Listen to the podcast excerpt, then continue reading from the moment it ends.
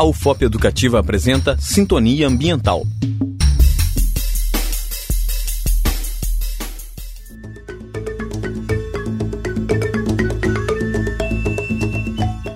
Olá, ouvintes! Começa agora mais um Sintonia Ambiental, o programa que te deixa por dentro de tudo sobre o meio ambiente. No programa de hoje, vamos conhecer o Plano de Gerenciamento de Resíduos Sólidos.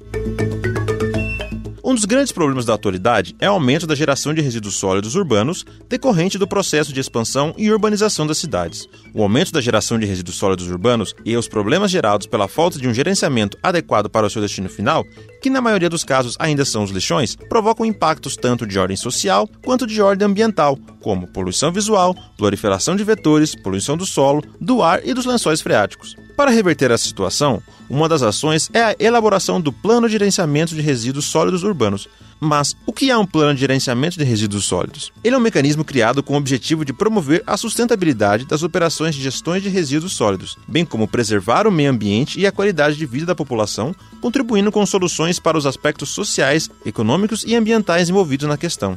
O plano de gerenciamento de resíduos sólidos é composto das seguintes etapas: informações institucionais da empresa que gerencia os resíduos do município, diagnóstico da situação atual dos mesmos, apresentando sua classificação e caracterização, uma perspectiva de ações futuras e corretivas para a solução de problemas existentes no atual sistema de gerenciamento e um programa de educação ambiental com suas ações. Segundo o Plano Municipal de Saneamento Básico de 2013 do nosso município, atualmente a coleta de resíduos domiciliares, bem como a limpeza pública, é realizada pela empresa Império, atendendo 90% da área urbana, incluindo os 12 distritos. A destinação final dos resíduos sólidos domésticos gerados no município é realizada no aterro controlado municipal, Aterro do Mar Zagão, com prazo final de operação para 2016.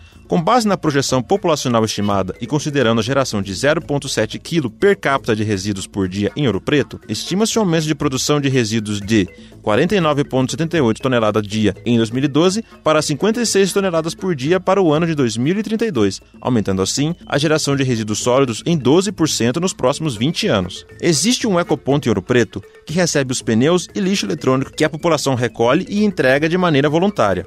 O volume coletado equivale a uma carreta preenchida a cada quatro meses. Os resíduos de serviços de saúde, que totalizam aproximadamente 6 toneladas por mês, são coletados e, após incineração, são depositados no aterro industrial de Betim.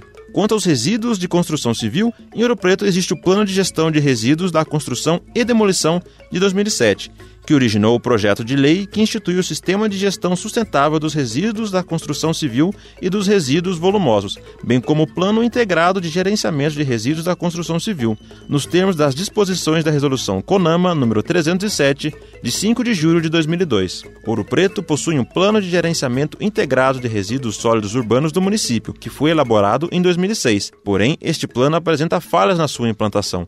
Por exemplo, embora o município possua coleta separada para resíduos específicos, especiais, os mesmos são depositados juntamente com os resíduos comuns. Não há controle e pesagem dos resíduos destinados ao aterro, uma vez que o mesmo não possui balança. Apenas o distrito sede possui rotas de coletas estabelecidas. A coleta de resíduos de grandes geradores, realizada por empresas particulares através de caçambas, é observada apenas nas imediações do centro histórico. Nos demais bairros e distritos, é comum observar a disposição de resíduos de construção e demolição em becos, terrenos baldios e até em cursos d'água e sobre calçadas. Termina aqui mais um Sintonia Ambiental. Até a próxima.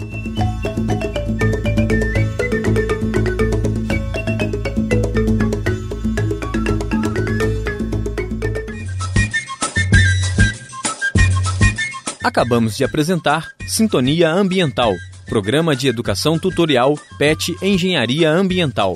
Orientação: Professor José Francisco do Prado Filho. Apresentação: Rodolfo Dias.